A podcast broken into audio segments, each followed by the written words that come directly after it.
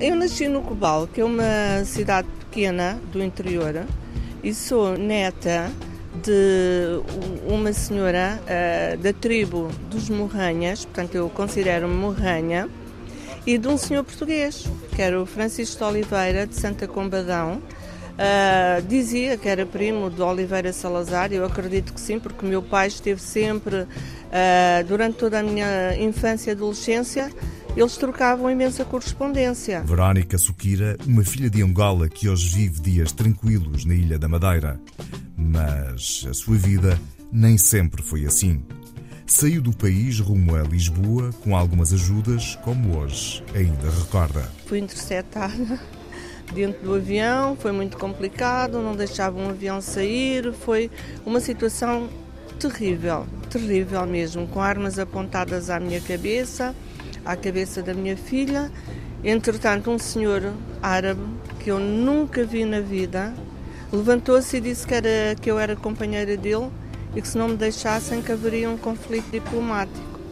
De que é que me acusavam, não faço a mínima ideia, porque eu não me metia em política, eu era da juventude do partido, mas era uma situação que a maior parte dos jovens passavam. Eram os cânticos, eram reuniões e eu levava tudo aquilo de forma muito leve. Era uma situação nova. Já em Portugal, Verónica Suquira enfrentou diversas dificuldades até que pudesse voltar a sorrir. Cheguei a Lisboa e a situação foi extremamente complicada porque não tive apoio praticamente. Uh, passei por muitas situações, de, desde vender lotaria na rua, uh, lavar muito chão, limpezas e depois acabei por uh, entrar para uma agência de trabalho temporário e aí Uh, através da, da, agência de trabalho temporário, eu acabei por fazer várias formações, passei por vários, fui uh, evoluindo na carreira, passei por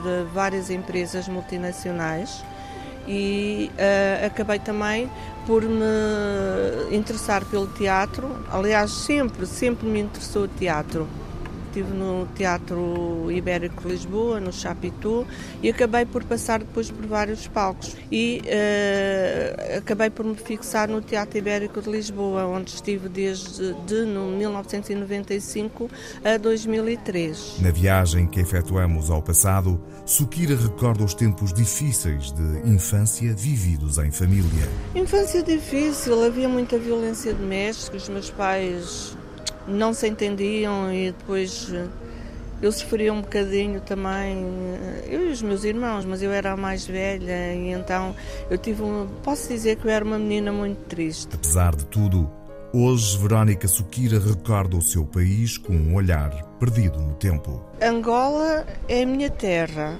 Eh, eu continuo, continuo a sentir aquele grande amor pela, por Angola e pelas pessoas em geral, de uma forma geral. Mas eu fiquei muito decepcionada com algumas coisas.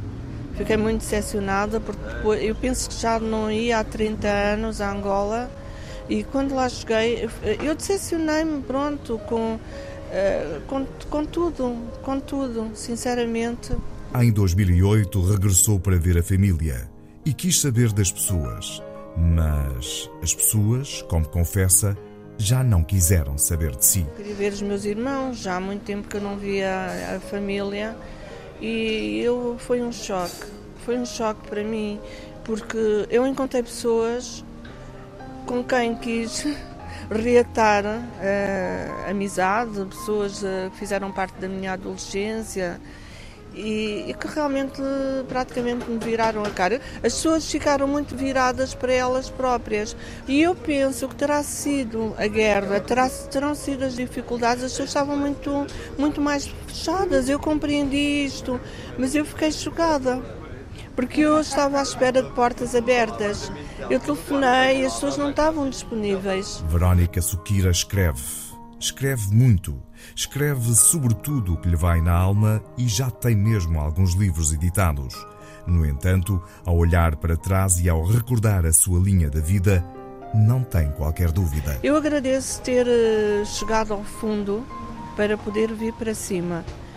Porque se eu não tivesse passado pelas situações difíceis que passei, eu não seria a pessoa que sou hoje. A, vida é uma aprendizagem, o que é preciso é reconhecermos realmente que as coisas não acontecem por acaso e que temos de tirar, tirar lições, não é? aprender as lições que a vida nos dá.